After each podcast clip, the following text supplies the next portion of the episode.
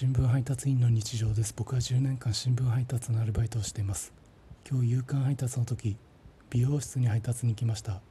その美容室の雰囲気はアイドルの子が髪サラサラにしてもらう美容室ではなくお母が白髪染めで行く美容室の雰囲気です。その美容室に入る時店舗用のドアから「こんにちは。新聞です」と言って入ります。その感じはまさに